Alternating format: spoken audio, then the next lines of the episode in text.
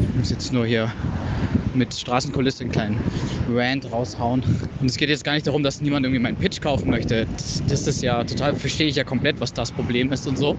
Aber einfach immer, es geht einfach allgemein um diese Attitüde so. Irgendwas läuft schlecht in der Branche und ist halt wirklich schlecht. Und dann ist es so, ja, da muss ja jeder durch. Man kann doch nicht einfach immer die ganze Zeit so systemische Probleme immer irgendwie so wegwischen. Da mussten doch alle schon mal durch. Mussten alle unsere sechs unbezahlte Praktika machen, bevor wir angekommen sind. Ja, aber es ist trotzdem falsch. Und ich will auch nicht so werden, dass ich mir halt immer so das so wegwische und mir denke so, hm, ja. Sobald, also wenn das Mikrofon wieder an bin, werde ich zahm. Ich habe oft so das Gefühl, wir müssten eigentlich viel mehr uns aufregen und wirklich auf die Kacke hauen. Ja, so, Rant zu Ende. Geht's schon los? Ja, jetzt geht's los. Ich drücke jetzt auf jeden Fall hier auf Aufnehmen. Yeah, we're on air. Vielleicht noch einmal hinter den Zeilen droppen. Jetzt geht's los. Geht's schon los? Start Recording. Ja, da müssen wir ein bisschen was rausschneiden, aber. Word. ja, das war jetzt knackig auf jeden Fall. Cool. Ich würde sagen, wir machen das gleich nochmal. Ja, finde ich gut. Vielleicht noch einmal hinter den Zeilen droppen. Ja, jetzt machen wir Stopp. Stopp. Hallo zu Hinter den Zeilen. Schön, dass ihr dabei seid. Hallo Tobi. Hi Niklas und willkommen an euch zu einer neuen äh, knackigen Folge. Wir haben uns ganz schön was vorgenommen. Es wird auf jeden Fall randvoll, deshalb fangen wir auch direkt an. Und heute will ich mal mit einer Frage an dich starten, Tobi. Und zwar kannst du dich an deine ersten Versuche erinnern, eine Geschichte zu pitchen. Wann war das und für wen?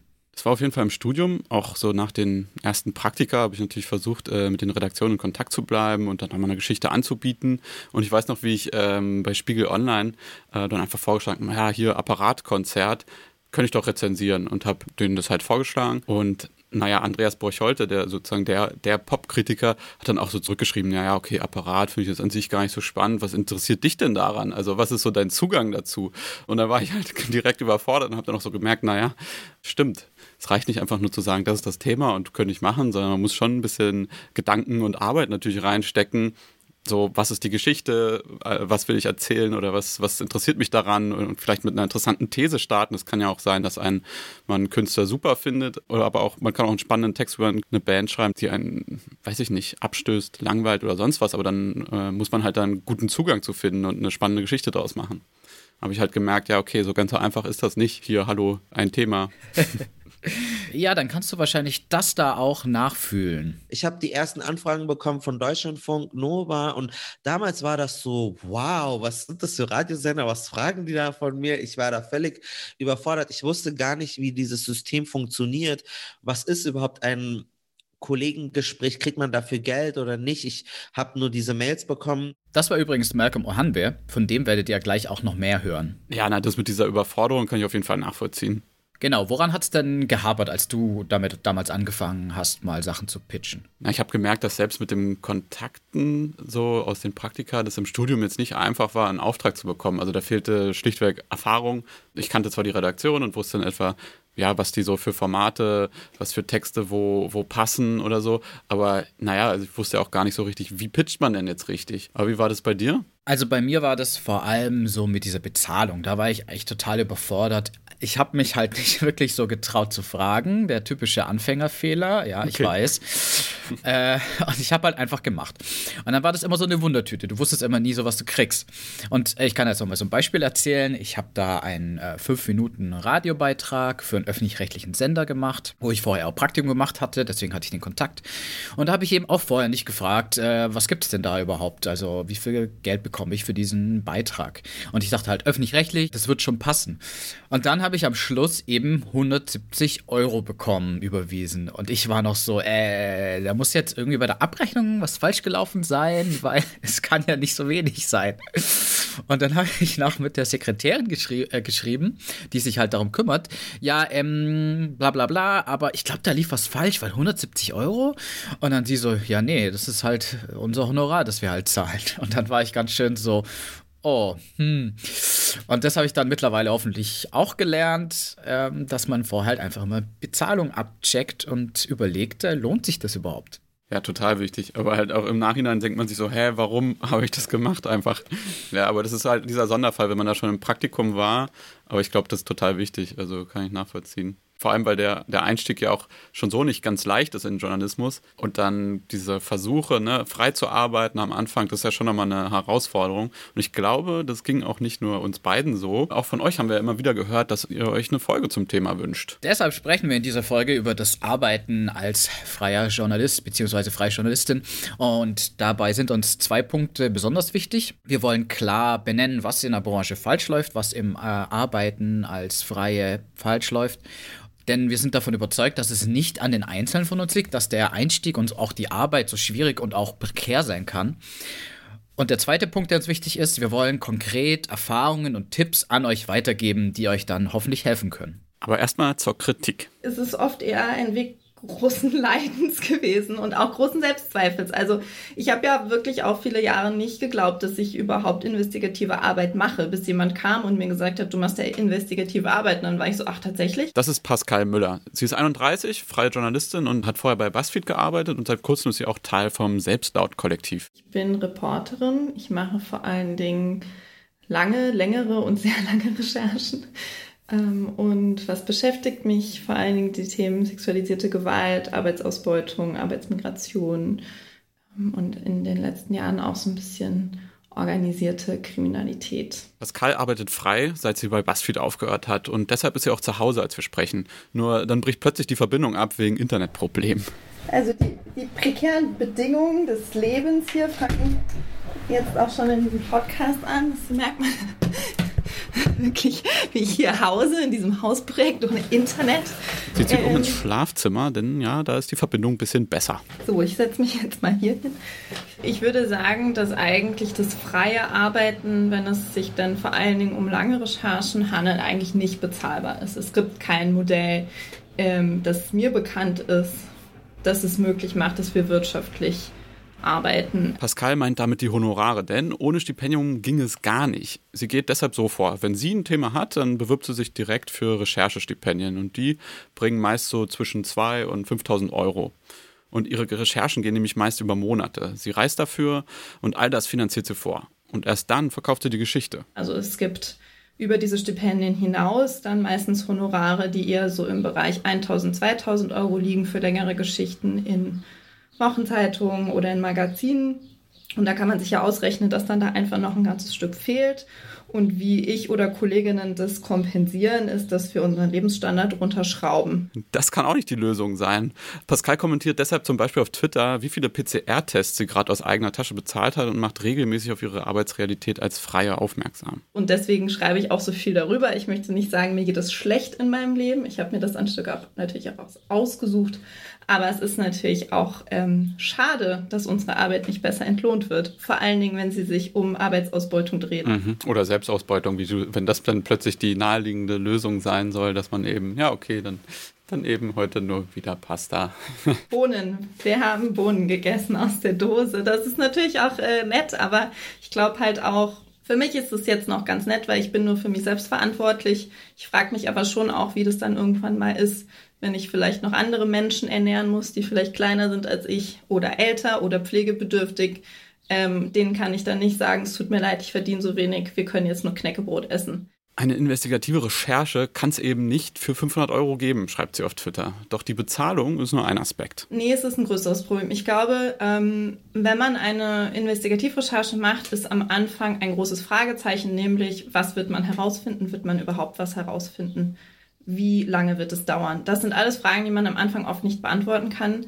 Und es gibt Redaktionen oder viele Redaktionen, bei denen ich sogar fast verstehe, dass sie davor zurückscheuen, dieses Risiko gemeinsam mit den Freien einzugehen. Auf der anderen Seite wird dann sowohl das finanzielle Risiko als auch das inhaltliche, teilweise auch das sicherheits- und rechtliche Risiko während der Recherche komplett auf die freien ReporterInnen abgewälzt ähm, bis zu dem Moment des Verkaufens. Und das ist eben was, wo ich sage, das kann eigentlich nicht sein, weil eine Redaktion hat viel mehr Möglichkeiten, ein Risiko zu zerstreuen als eine freie Einzelreporterin. Alles Risiko, also bei den Freien, null Risiko für die Redaktion. Die auch sagen können, ja, nee, ähm, nochmal beauftragen wir dich nicht. Also zu diesem finanziellen Risiko, normalerweise bekommt man Reisekosten ja erstattet. Das gehört eigentlich dazu. So habe ich das auch erlebt. Nur Pascal hat mit ihren langen Recherchen, die ja oft monatelang gehen, eine besondere Erfahrung gemacht. Ich habe tatsächlich noch nie eine Recherche gemacht, bei der ich Reisekosten habe abrechnen können. Ein einziges Mal habe ich so einen Einzelauftrag gemacht, da musste ich zwei Tage irgendwo hinfahren. Das würde ich jetzt nicht mal als Recherche äh, verbuchen, das war so klein. Äh, da habe ich das bezahlt bekommen. Über Crowdfunding und eben besagte Stipendien hat sie die Reisekosten decken können. Die Redaktion will Pascal aber nicht einfach aus der Pflicht nehmen. Sie fragt immer nach Extrabudgets für Fahrten und Auslandsreisen und verhandelt.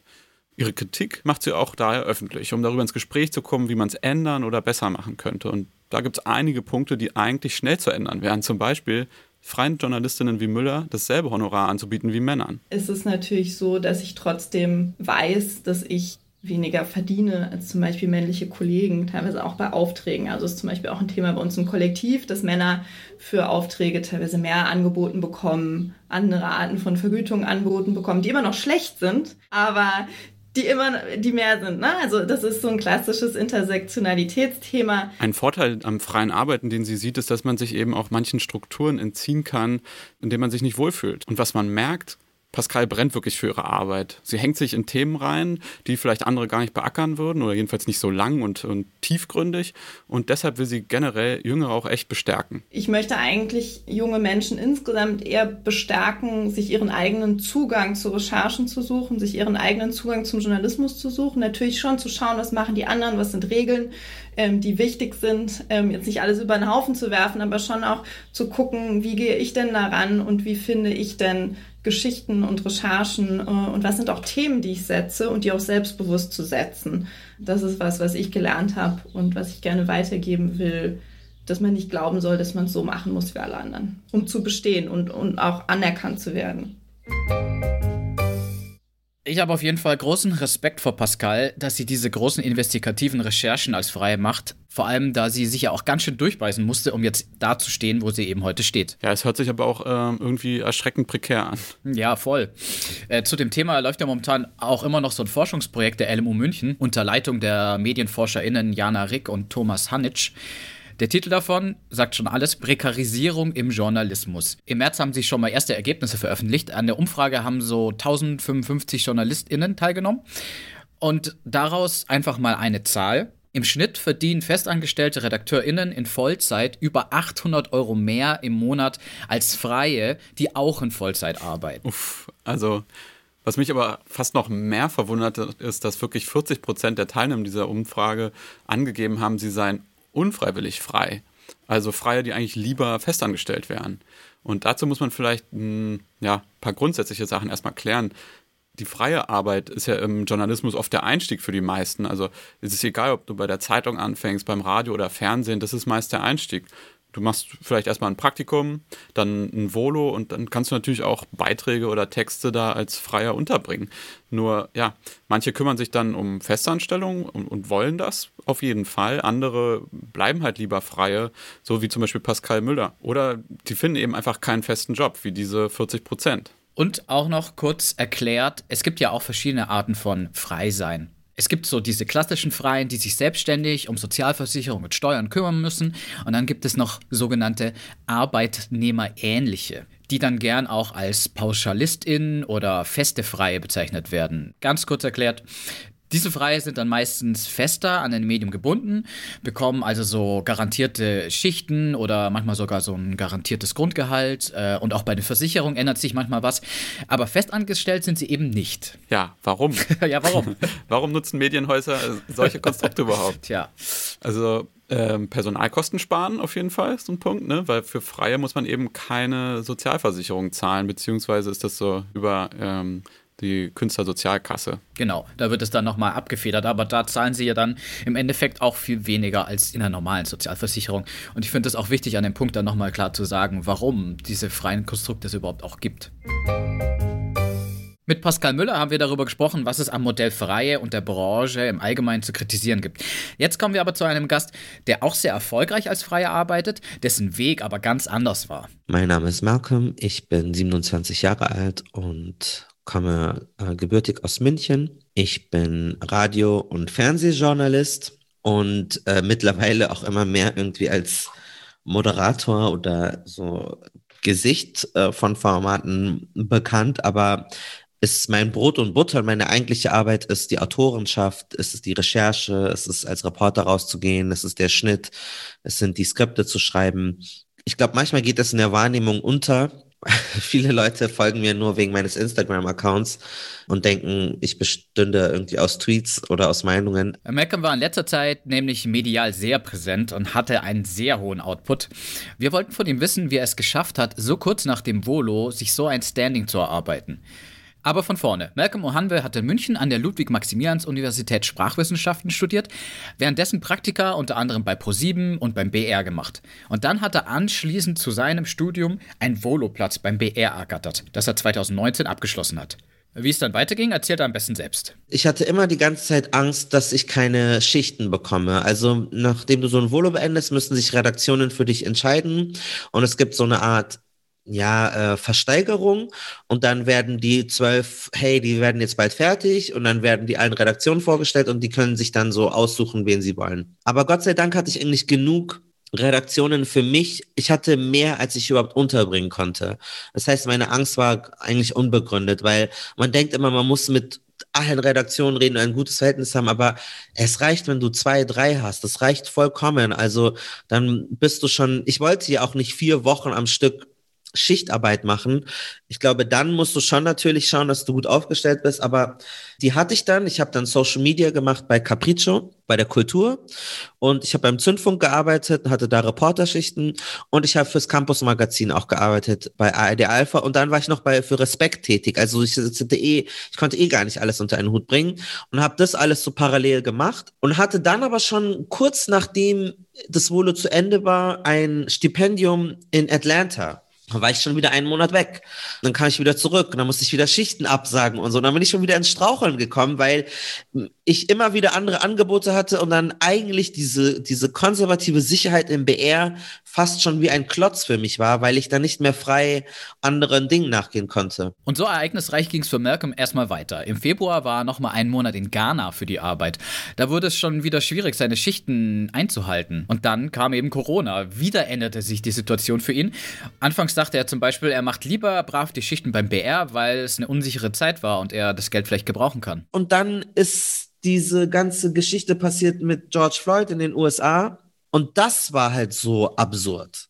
Weil als der gestorben ist in den USA, war das so, aha, okay, Black Lives Matter, Trayvon Martin, das, das war so, ja, ich dachte, okay, es ist wieder ein, ein weiterer Fall. Ich habe nicht mir ausmalen können, wie die Leute da drauf ausgerastet sind. Also das war eine ganz absurde Zeit, dieser Mai und Juni, weil ich jeden Tag wirklich vielleicht 30 E-Mails bekommen habe mit unglaublich vielen Anfragen. Meine ganze Follower-Anzahl ist überall hat sich verdoppelt. Ich hatte das Gefühl, ich wurde auf einmal so arg konsumiert, auch unser Podcast, den wir ähm, privat gemacht hatten, die Kanakische Welle. Und ich glaube, das war dann so ein Schlüsselpunkt, wo ich dann auf einmal so viel von, also vom Mitteldeutschen Rundfunk bis zum, bis Arte, bis Dreisat, bis alles, jeder Sender in Deutschland und, und dann habe ich viel das abgearbeitet und habe mich dann entschieden, zu einer Freundin nach Berlin zu ziehen und wollte dann in Berlin eigentlich dann beim RBB arbeiten und da mir so eine, so eine Schicht holen oder bei Deutschlandfunk was aber dann auch nicht geklappt hat, weil ich, ich, es sind zu viele Aufträge als das Schichten. Es hat irgendwann einfach keinen Sinn mehr für mich gemacht. Und das Traurige ist halt, als Reporter oder als Moderator oder als so Meinungsperson verdienst du mehr Geld, als wenn du klassische Recherche oder Redakteursarbeit machst. Und es rentiert sich dann irgendwann einfach nicht mehr, Sachen abzusagen, wie so ein Film für Follow Me Reports, wo ich einen Drehtag habe und mehr bekomme als eine ganze Stundensendung beim, bei Bayern 2, wo ich 100 Tage reinstecke und ich kriege einfach mehr Geld für diesen einen Drehtag bei, bei Follow Me Reports, wo ich einfach nur nett aussehen muss und gute Fragen stellen muss. Und das ist halt dann irgendwann schade und ich mache diese Projekte immer noch gerne, aber man muss ja verhältnismäßig irgendwie denken. Jetzt macht Malcolm eben viele Sachen, wo er vor allem als Host oder als so Meinungsgeber gefragt ist, zum Beispiel in Talkshows. Dabei sieht er sich eigentlich immer noch vor allem als Autor, also jemand, der Beiträge recherchiert und schreibt. Aber wie er es eben gerade gesagt hat, äh, das lohnt sich irgendwann gar nicht mehr. Aber eine Sache war für ihn immer klar. Ich wollte keine Festanstellung beim BR. Das wäre für mich der Albtraum gewesen. Also du verdienst auch mehr, wenn du frei dort arbeitest. Und das war jetzt nie so großartig mein Ziel. Ich glaube, wenn das Unternehmen anders aufgestellt wäre oder es attraktivere Redaktionen gegeben hätte, oder man gesagt hat, man setzt mehr auf neuere oder andere ja redaktionelle Schwerpunkte, dann wäre es für mich, glaube ich, spannend gewesen, eine Festanstellung. Aber wenn du dann festangestellt bist, bist du ja dann in eine Redaktion und, und du kriegst pauschal diese eine Summe und äh, du kommst da nicht mehr raus. Und wenn du ein Angebot bekommst von woanders, wenn ich meinen eigenen Podcast machen will, das musst du ja immer beantragen und äh, eine und eine Anfrage stellen, ob du das machen darfst oder nicht. Und ich finde es halt viel besser, den Gedanken, ich kann morgen einen Text schreiben für Zeit Online, ich kann dann das und so und so machen. Aber es kommt natürlich aus einer Situation heraus, wo ich total hart dafür gearbeitet habe, meinen Namen nach vorne zu treiben, damit ich eben nicht vom BR abhängig bin oder von keinem konkreten Arbeitgeber, sondern dass ich weiß, ich kann einfach nur meine E-Mails checken und mir meine Arbeit raussuchen. Also ich muss nicht mehr mir Jobs oder suchen oder Pitches schreiben oder so. Und das ist eigentlich, was ich wollte. Und, und deswegen bin ich super froh, dass ich diese Festanstellung nicht, äh, nicht machen muss. Aber natürlich auch, weil ich, ich meine, jetzt bin ich 27, damals war ich 25. Ich glaube, wenn man jetzt so einen Lebensstil hat, wo man sagt, ich will in einer Stadt bleiben, ich möchte Kinder oder was auch immer, dann ist es, glaube ich, wieder etwas anderes. Aber ich will ja, keine Ahnung, ich will ja ganz ich will Maybrit Illner sein. So, und dann brauche ich nicht irgendwo fest. Wo lande ich denn beim BR? Münchner Runde? Also, das kann ich mir sparen. Ähm, aber das heißt nicht, dass der BR nicht fantastische, fantastische Elemente hat und tolle Kolleginnen und Kollegen. Also Malcolms Weg fanden wir echt beeindruckend, weil er ist noch sehr jung und hat schon viele Sachen erreicht und kann sich vor Aufträgen kaum retten. Jetzt bleibt natürlich die Frage, wie hat er das alles geschafft? Wie konnte er direkt nach dem Volo schon so durchstarten? Und äh, Malcolm hat darauf eine recht einfache Antwort. Ich arbeite einfach wahnsinnig hart, wahnsinnig viel und wahnsinnig gründlich. Und während meines Volos habe ich so viel extra Arbeit gemacht. Ich habe ja einen ganzen Podcast noch, der regelmäßig erschien, jeden Monat, die Kanakische Welle. Und die Leute denken, wir plappern da einfach nur, aber das stimmt gar nicht. Wir sind nach Berlin gereist, um Southern Shapley zu treffen. Wir haben mit Theologen und Urologen gesprochen, um Penisgesundheit zu analysieren. Wir sind extra, haben eine Reportage gemacht, sind ins Kino gegangen, haben uns Disneys Aladdin angeguckt, haben das dann nochmal erörtert mit einer Orientalismus-Expertin. Also wir sind nicht so wie so Comedy-Podcasts oder wie Fest und Flauschig oder Gemischtes Hack, dass wir einfach nur tagesakt oder wochenaktuelle Geschehnisse kommentieren, sondern wir haben wirklich total viel Zeit und Blut in dieses, in dieses eigene Projekt reingesteckt, während ich noch Vollzeitvolontär war und kaum Geld verdient habe. Also du verdienst es ja öffentlich einsehbar. Das sind um die 1000 Euro netto. Währenddessen habe ich noch dieses ganze Produkt gemacht, was ja so gut gewesen sein muss, als dass wir ja dann auch für Preise ausgezeichnet wurden, die, also wir haben den Smart Hero Award gewonnen. Das hat die News WG gewonnen, die beim Bayerischen Rundfunk eine Vollfinanzierung hat. Eine Sache, die Malcolm dabei sehr bereut hat, dass er sich nicht früh genug mit VG Wort auseinandergesetzt hat. Kurz zur Erklärung, wer es nicht kennt. Die Verwertungsgesellschaft Wort verwaltet Zweitverwertungsrechte. Das ist so in etwa wie die GEMA, die sich ja um die Rechte von Musik kümmert. Mehr Details müsst ihr jetzt an der Stelle erstmal nicht wissen. Nur so viel. Wenn ihr euch frühzeitig bei VG Wort registriert und am Ende vom Jahr brav eure Beiträge oder Artikel dort meldet, egal ob sie in der Zeitung erschienen sind, online, im Fernsehen oder Radio, dann gibt's bares Geld. Vor allem, wenn ihr dann auch noch so einen starken Output wie Malcolm habt. Und er hat noch weitere Tipps für euch macht keine Arbeit, die nicht im Netz landet. Wenn ihr nicht in der Mediathek irgendwie landet, wenn euer Name nicht draufsteht, dann ist es so Fleißarbeit, aber die versickert, es sei denn, du willst halt unbedingt in diesem Unternehmen andocken. Aber ich wollte, dass die Leute mich kennenlernen über, aha, seine Radiobeiträge finde ich voll gut. Ich habe jetzt schon fünf, sieben Berührungspunkte mit dem gehabt. Der hat das so richtig gut heruntergebrochen. Und deswegen war mir das immer wichtig, Jan, ich will einen Link. Kannst du bitte meine Arbeit, kann ich einen BR-Link davon haben? Und ich fand das so eine Ehre und ich glaube, ich war auch einfach so stolz darüber, dass meine Arbeit sozusagen so ein, weil sie hat nicht viel Reichweite, keiner guckt es, ist jetzt nicht so wie bei ProSieben, aber es ist von ARD, es ist eine ARD-Mediathek und da ist mein Beitrag. Und wenn ich kein Geld bekomme, dann wollte ich wenigstens das haben. Und ich habe immer wieder, ich bin auch in die Mediathek, habe meinen Namen eingegeben und ich war stolz, wenn ich so, weiß ich nicht, 111 Einträge hatte mit meinem Namen. Ich habe mich über diese Produktivität total definiert und das hat mir, glaube ich, geholfen, dass Leute gesehen haben, hey, Herr Hanwe, ich habe Ihren Beitrag gelesen oder gesehen über arabische Männer, die ihre Namen ändern, um im Club besser anzukommen. Hey, ich habe Ihre These verfolgt, wo Sie gesagt haben XYZ. Und darüber kamen meine Anfragen. Ich habe noch nie eine Anfrage bekommen oder bestimmt, aber selten irgendwie, oh, du siehst so süß aus oder wir brauchen noch mal eine andere Diversity, sondern es ging immer um die Inhalte. Es geht immer um die Inhalte. Und ich glaube, das ist der einzige Weg eigentlich. Du musst immer wieder einen Nerv treffen und gute Arbeitsproben haben. Und ohne Arbeitsproben kriegst du keine Aufträge. Und wie ist das beim Thema Pitchen? Wie macht Malcolm das? Wir wollten von ihm wissen, wie er Pitches an Redaktion schreibt und vor allem, wie er Themen verkauft kriegt, die die Redaktion vielleicht erstmal gar nicht sieht. Was natürlich helfen kann, ist, wenn du eine weitere Person hast in der Redaktion, die das ähnlich sieht wie du und ihr seid in einer Redaktionskonferenz und du pitcht ein Thema und dann sagt die andere Person, ja, ja, genau, mhm, habe ich auch so, ja, voll, das ist auch gerade richtig ein Thema bei uns.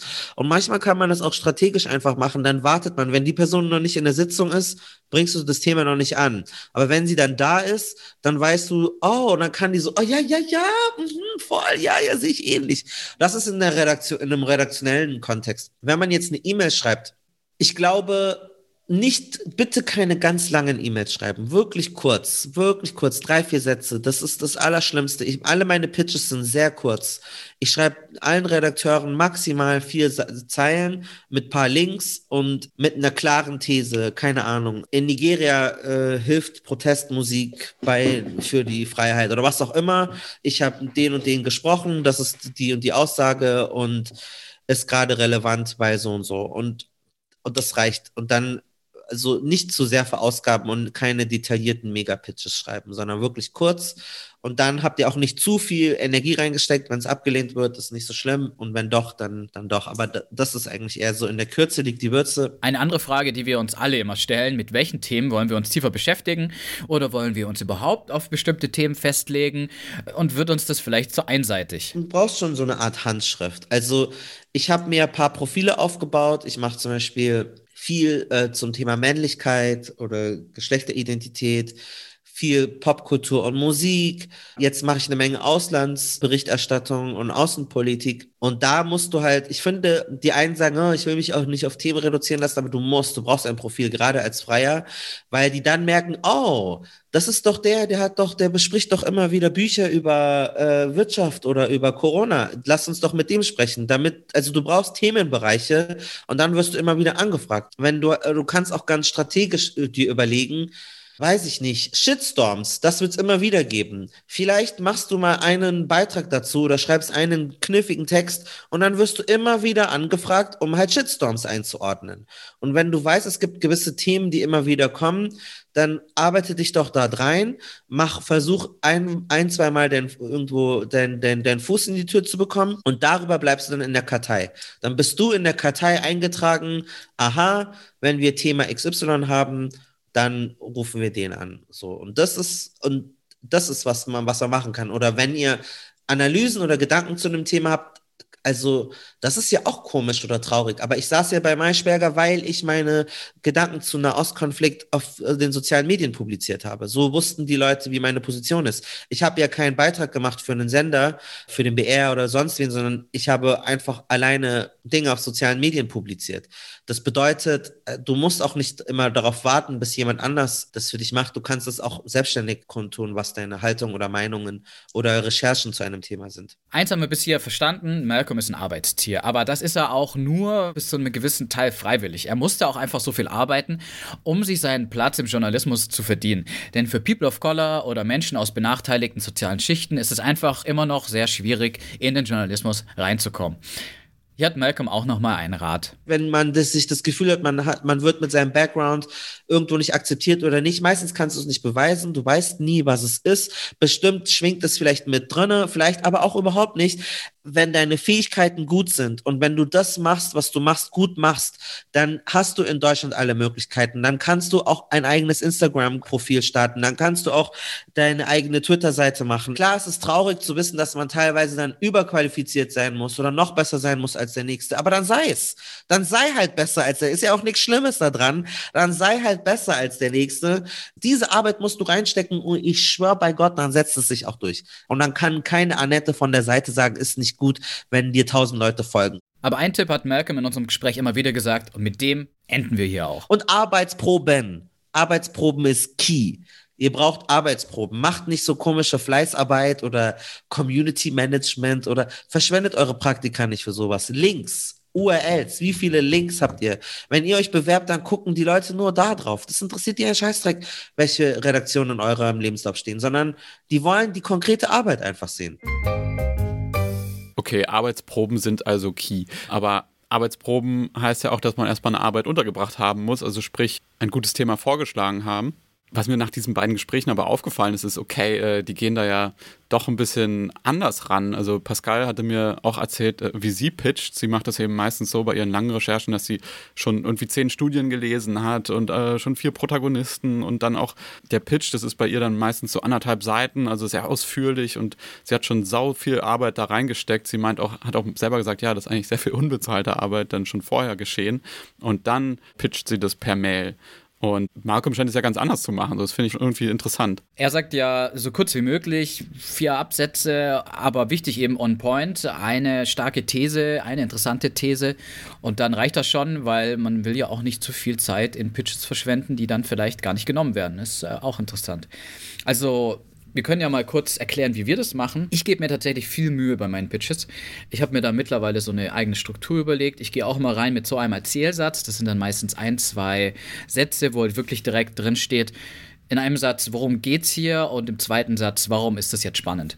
Das führe ich immer am Anfang an, dann haben die RedakteurInnen haben direkt so eine Idee, worum geht es jetzt in dem Thema. Ich habe dann meistens auch direkt schon GesprächspartnerInnen, vor allem eben für einen Radiobeitrag, wo es ja immer darum geht, dass man Stimmen hat, habe ich dann meistens auch schon die O-Tongeber anrecherchiert und vielleicht habe ich schon einen spezifischen Namen oder eine Vorstellung von einer Person, die ich dafür sprechen würde und die schreibe ich dann auch direkt rein, mhm. dass die Leute wissen, ah ja, okay. Aber hast du die Person, hast du dann natürlich auch schon vorher mit der geklärt, oder? Also wenn du schon einen Namen angibst, dann musst du ja auch sicher sein, dass die mitmachen oder zugesagt haben. Tatsächlich, gerade bei solchen Beiträgen, wo es denn wirklich um eine Person dreht, die irgendwie wichtig ist, das habe ich dann vorher mal kurz durchgerufen und gesagt, hey, ich finde es spannend, hast da Lust drauf? Ich muss das noch mit der Redaktion klären, aber ich wollte es vorher klären, ob wir da zusammenkommen. Ja, das ist ja auch so eine Vermittlerrolle. Man muss ja sozusagen in die eine Richtung abklären, hier Recherche, in die Rechercherichtung, in die andere Richtung mit der Redaktion. Ja, also ich mache das meistens eigentlich auch ähnlich. Habe mir auch angewöhnt, mehr Zeit in die Pitches überhaupt zu stecken, dass, das, äh, dass man da genau überlegt, hatten wir ja am Anfang, ne? Okay, es reicht nicht, hier, Thema so, was haltet ihr davon? Ich könnte das machen, sondern dass man wirklich, ja, schon das Interesse weckt. Sei es, dass, also klar, dass die Überschrift in der E-Mail äh, schon mal irgendwie zieht und nicht nur Themenvorschlag ist, das ist irgendwie klar. Aber dann halt auch so, wie du sagtest, irgendwie in, in nur zwei, drei Sätzen umreißen, was ist so die Geschichte, was ist, was ist spannend daran. Weil ganz oft heißt es ja dann auch in einer Redaktion, ach so, es geht irgendwie um, keine Ahnung, Plastik, ja, nee, da hatten wir gerade was zu. Mhm. Und du bist dann so, nein, es geht doch gar nicht um Plastik, es geht um diese Person und es ist eine ganz andere Geschichte. Und ja, da geht es auch dann letztendlich um Ökologie, aber weißt du, also ganz oft kommt ja auf der anderen Seite nur an, nee, sowas in der Richtung hatten wir gerade. Genau. Äh, dabei ist es nur so ein ganz großer Bereich oder irgendwie ähnlich, aber eigentlich eine andere Geschichte oder so. Und deshalb ist es, glaube ich, sau wichtig, ja, in den ersten Sätzen da schon irgendwie das Interesse zu wecken, klar zu machen, was ist die Geschichte, warum und dann aber eben auch eine Person zu haben oder zwei, ich habe schon mit dem und dem gesprochen. Das zeigt ja auch immer schon, da hat jemand Gedanken und Zeit reingesteckt. Und ja, wenn man noch eine Studie hat, die man zitieren will, ja, gerne, kann man ja unterfüttern, aber ich würde das so wirklich knapp halten und dann lieber nochmal umreißen, was habe ich eigentlich vor? Also, was stelle ich mir vor? Wie will ich das umsetzen? Bei dem Punkt kommen wir gar nicht drum herum, noch die Theorie von Alex Bloomberg zu erwähnen. Wer ihn nicht kennt, der hat das Podcast-Studio Gimlet gegründet. Amerikanisches Podcast-Studio, sehr erfolgreich, wurde vor zwei Jahren von Spotify tatsächlich gekauft. Für Millionen. Für Millionen. Alex Bloomberg war vorher bei This American Life, da hat er gestartet, hat dann, wurde dann relativ bekannt durch Planet Money und hat dann eben sein eigenes Podcast-Studio gegründet. Und der hatte so eine Theorie übers Pitchen oder vor allem geht es eigentlich vor allem um so diesen Erzählsatz. Und er sagt immer so, okay, es gibt quasi ein Thema und es gibt eine Geschichte. Und ein Thema wäre zum Beispiel äh, Nonnen, was ist denn mit diesen Nonnen los? Hat er mal so selber erklärt. Und wenn du irgendjemand, ja, klar, klar, Nonnen ist irgendwie spannend, aber es ist irgendwie, was ist da jetzt ja, machen halt ihr Ding. Und dann hat er halt erklärt, okay, du musst dann irgendwie weiterspinnen. Dann kennst du vielleicht sogar eine Nonne und die hat eine voll spannende Story, wie sie überhaupt dazu kam, jetzt eben Nonne zu werden. Und das ist dann, das ist dann eine Geschichte. Und deswegen sagt er immer, okay, du brauchst immer dieses Thema und dann musst du aber auch im nächsten Satz direkt erklären, warum ist das jetzt spannend oder warum ist diese Person jetzt spannend. Generell wichtig ist natürlich immer die Bedingungen mitzudenken. Also welche Darstellungsform wählt ihr? Ja, beim Video ist klar, man braucht gute Bilder. Bei Audio dreht sich natürlich alles um gute, gute Protagonisten, die, gute O-Töne liefern, die eine interessante Stimme haben oder so. Ja, und das muss man natürlich irgendwie am besten im Pitch schon so anklingen lassen oder dass es klar ist, dass das funktionieren wird. Weiteres Thema, anrufen oder E-Mail schreiben. Die meisten Leute würden euch sagen, immer anrufen, immer anrufen und die Leute versuchen zu überzeugen. Ich glaube, das ist auch die äh, beste Möglichkeit. Aber das Problem, meistens hat man ja gar nicht die Nummer und äh, Redaktionen knausern auch sehr mit Nummern. Deswegen, E-Mail ist auf jeden Fall immer kritisch, weil es gibt auf jeden Fall viele Redaktionen und Redakteurinnen da draußen, die einfach nie auf ihre E-Mails antworten. Da habe ich zum Beispiel gelernt, da muss man ein Gefühl für bekommen. Ich kenne einfach Redaktionen, wenn ich da eine Mail schreibe mit einem Pitch, dann bekomme ich immer eine Antwort innerhalb von wenigen Tagen und darauf kann ich halt vertrauen. Und dann schreibe ich auch immer E-Mails und dann passt das auch. Aber bei anderen Redaktionen, tja, da müsst ihr euch dann wirklich noch mehr bemühen, um auch wirklich an die direkten Telefonkontakte zu kommen, um direkt bei den RedakteurInnen zu landen oder, naja, es wird dann halt erstmal nichts wenn die partout nicht antworten. Ich meine, ich habe da ein gewisses Verständnis für, dass das auch einfach untergeht. Da kommen jeden Tag E-Mails und klar hilft es dann, wie gesagt, schon irgendwie eine, eine hübsche Überschrift zu haben, äh, einen Betreff, dass man das klar, dass es interessant ist, dass klar ist, worum es geht, aber auch. Aber trotzdem, was dann noch hilft, ist einfach auch zum Beispiel, wenn man schon die E-Mail hat äh, und aus dem Impressum noch eine andere fischt aus demselben Ressort, sozusagen einfach eine Person in CC setzen, dann kriegen es schon mal zwei und dann antwortet auch jemand, weil dann jemand intern sagt, hey, hast du das eigentlich gesehen? Hast du das schon geantwortet? Antwortet. Das ist vielleicht auch noch so ein kleiner Trick, wie man dann vielleicht schneller eine Antwort bekommt. Frei arbeiten. Okay, da haben wir jetzt gehört, wie das klappen kann, aber auch was daran schwierig ist. Und da wollen wir natürlich noch mehr eintauchen, noch mehr Tipps geben, damit es bei euch vielleicht besser klappt. Deshalb habe ich auch noch ein weiteres Gespräch geführt. Ja, ich bin Carola Dorner. Ich bin freie Journalistin seit, äh, ach, bestimmt bald 15 Jahren. Ich bin Vorsitzende von Freischreiber und Freischreiber ist der Berufsverband der freien Journalistinnen und Journalisten. Gegründet wurde der Verband vor 13 Jahren. Und uns gibt es, weil damals immer alle dachten, ach, die Freien, die sind die, die einfach noch nicht so richtig in die Festanstellung es geschafft haben. Wer frei arbeitet, ist natürlich selbst organisiert. Man ist ja quasi seine eigene Firma. Und für Leute, die deshalb gerade in den Beruf starten, hat Carola noch ein paar Tipps. Ich würde mich so schnell wie möglich vernetzen. Also ich glaube, für mich war es damals ein ganz, ganz wichtiger Moment, als ich äh, gemerkt habe, ich bin nicht alleine. Ich bin nicht alleine und ich bin vor allem auch nicht die Einzige, die das, die das will, die so arbeiten will. So arbeiten, das nennt Carola auch sich frei machen.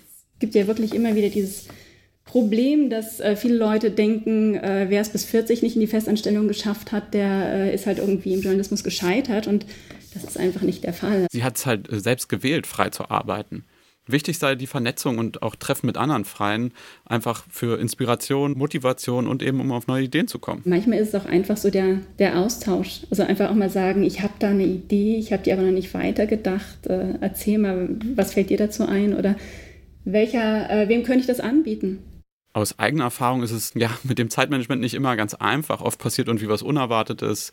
Man bekommt dann doch noch einen Anruf um 21.30 Uhr, dann muss man vielleicht wieder Termine schieben oder länger arbeiten. Protagonist fällt weg oder so. Das gehört irgendwie zum Beruf dazu, aber zum Zeitmanagement generell hat Carola auch noch einen Tipp. Also einmal mache ich das ganz gerne, dass wenn ich bei einem Auftraggeber weiß, äh, es gibt ein bestimmtes Honorar, manchmal ist es ja so, manchmal stehen die Honorare ja fest dass ich dann denke, okay, dann setze ich das in Tagessätze um und sage dann aber auch so, okay, aber Honorar sowieso bedeutet, da bin ich jetzt aber auch nicht mehr als zwei Tage mit beschäftigt oder drei Tage mit beschäftigt, je nachdem. Das beschleunige sie bei der Arbeit. Sie wird aber auch noch anders angetrieben. Ihr Kind hat in der Pandemie keine Grundschule und ist zu Hause. Ich glaube, ich war noch nie so effektiv. Wenn Carola Pause macht, dann geht sie ganz gern auch mal mit dem Hund spazieren, denn diese festen Pausen sind ihr wichtig. Ihr hilft eben Struktur. Nur, ja, wer halt weder Kind noch Hund zu Hause hat, wie wohl die meisten EinsteigerInnen, der kann die Froschmethode versuchen. Was ist der Frosch des Tages? Der Frosch des Tages ist immer die wichtige Aufgabe, die man, von der man aber weiß, man würde sie vor sich herschieben. Wenn man sie aber direkt erledigt, wenn man sie direkt morgens anpackt und dieser Frosch ist weg, Dann kann man danach frei arbeiten. Prokrastination verhindern, besser mit der Zeit umgehen. Ein wichtiger Punkt, denn wer arbeitet schon immer durch? Viele ihrer KollegInnen würden zur Zeitverfassung Apps benutzen. Carola erfasst ihre Arbeitszeit auch. Da ist sie aber ganz klassisch unterwegs. Ich schreibe es mir wirklich auf. Also ich schreibe mir ganz doof, spießig in meine tägliche Liste. Also ich habe so, ein, so eine Art Hausaufgabenheft, in der ich eine weiterlaufende To-Do-Liste führe. Mir hilft das immer sehr und da schreibe ich mir wirklich auf. Gut, 9 bis 13 Uhr Seminar gegeben, brauche ich nicht aufschreiben, aber ähm, auch manchmal 9.30 bis 11.30 da und dafür gelesen, weil manchmal mache ich es mir auch hinterher. Auch man rechnet sich das ja auch manchmal so ein bisschen schön. Ne? Dadurch sieht sie, wie lange sie wirklich für einzelne Aufträge oder Aufgaben braucht. Sehr wichtig, um die eigene Arbeit eben effizient zu strukturieren, besonders als Freie. Außerdem überlegt sich Carola dann, was ist denn ein Tagessatz, der für mich okay ist? Was ist für mich, was ist ein Aufwand, der für die Geschichte okay ist? Weil man sonst irgendwann einfach draufzahlt. Sie zieht da klar eine Grenze und hat auch einen Mindesttagessatz. Also ich sage immer, ich gehe nicht unter 250. Äh, natürlich, also das ist Mindest. Das vergisst man immer ganz gerne. Carola ist da ganz offen und tauscht sich auch viel mit anderen über Honorare aus. Sie bittet auch KollegInnen, bestimmte Honorare nicht anzunehmen. Das versauen nämlich allen die Preise. Wenn wir nicht über Geld sprechen, dann haben wir ein riesiges Problem. Dann können wir erstens überhaupt nicht einschätzen, womit wir in eine Verhandlung gehen. Wer nicht über Geld spricht, kann nicht verhandeln. Und, ähm, und das kriegt dann sowas, sowas Schambehaftetes. Deshalb der Tipp des Vernetzens. Einfach mit anderen reden, was drin ist. Oder vergleichen auf wasjournalistenverdienen.de. Das ist ein Tool von den Freischreibern. So kann man ganz gut vorbereitet ins Gespräch gehen, erstmal hoch ansetzen oder ja, eben drüber reden. Carola meinte, sie sieht es äh, echt sportlich. Das ist halt auch irgendwie so ein Spiel für sie. Und ein Kollege habe ihr auch mal einen sehr schönen Satz mitgegeben. Ein Nein Danke ist immer eine Option. Öfter mal Nein sagen ist nicht verkehrt, denke ich mir jetzt auch aus eigener Erfahrung. Und sonst sagt eben die Redaktion Nein. Das ist auch okay. Meistens kommt man ja doch irgendwie zusammen. Ich hatte auch vor kurzem so eine kleine Erfahrung, was Honorare und Verhandeln angeht. Da hatte ich das erstmal für ein Ressort geschrieben von einem Medium und die meinten da, ja, 250 Euro. Und ich wusste aber, weil ich schon für ein anderes Ressort geschrieben hatte, dass da eigentlich viel mehr drin ist. Also 100 Euro mehr. Und dann habe ich gesagt, naja, aber mh, hm, ich dachte eher so an 350, weil das ist doch äh, üblich. Und dann, das war gar keine Verhandlung. Das war sozusagen, ja, okay, gar kein Thema. Das heißt, nur weil ich wusste, was üblich ist oder was im anderen Ressort möglich ist, konnte ich da gut verhandeln. Man wird eben am Anfang erstmal wird versucht, niedrig anzusetzen. Zum Schluss hat Carola Dorner noch einen Rat an alle Freien oder zukünftigen Freien. Das ist, glaube ich, auch so ein, so ein Tipp, den ich Freien die sich frisch, also gerade mal so frei machen, mitgeben würde, dass sie einfach immer mal wieder so eine Art ähm, Termin mit sich selbst machen und einmal im Quartal oder einmal im Halbjahr drauf gucken, passt das so noch für mich? Weil die Lebensumstände sich ändern, weil die äh, Ideen sich ändern und dann hängt man an einer Positionierung fest, die eigentlich gar nicht mehr, aus der man eigentlich rausgewachsen ist. Schönes Schlusswort, mit dem sich frei machen auf jeden Fall. Aber frei arbeiten klappt ja eigentlich nur, wenn man Kontakte hat in die Redaktion. Und, und ich glaube, darüber müssen wir nochmal sprechen. Wie kommt man an die Kontakte ran? Genau, denn also Carola hatte auch so den Tipp, naja, also sie ist halt im Freischreiberverband, da spricht man miteinander oder weiß, ach, du machst gerade eine Geschichte dafür und dann gibt man Kontakte weiter. Das ist ja auch prinzipiell üblich, aber man muss ja auch erstmal irgendwie anfangen. Aber abgesehen davon, wenn man eben nicht im Verband ist, wie komme ich an die Kontakte ran? Da gibt es leider kein Patentrezept. Das muss man sich wirklich hart erarbeiten. Die Kontakte. Klassiker ist natürlich, man macht irgendwo ein Praktikum und da lernt man schon die Leute kennen und dann hat man für die Zukunft natürlich die Kontakte. Was ich auch eine sehr schöne neue Entwicklung finde, vor allem bei eben jungen Redakteurinnen, die schreiben auch auf Twitter einfach ihre Mail rein und sagen so, hey, wenn ihr Pitches habt, die cool sind, dann schreibt mir einfach, hier ist meine Mail. Finde ich super.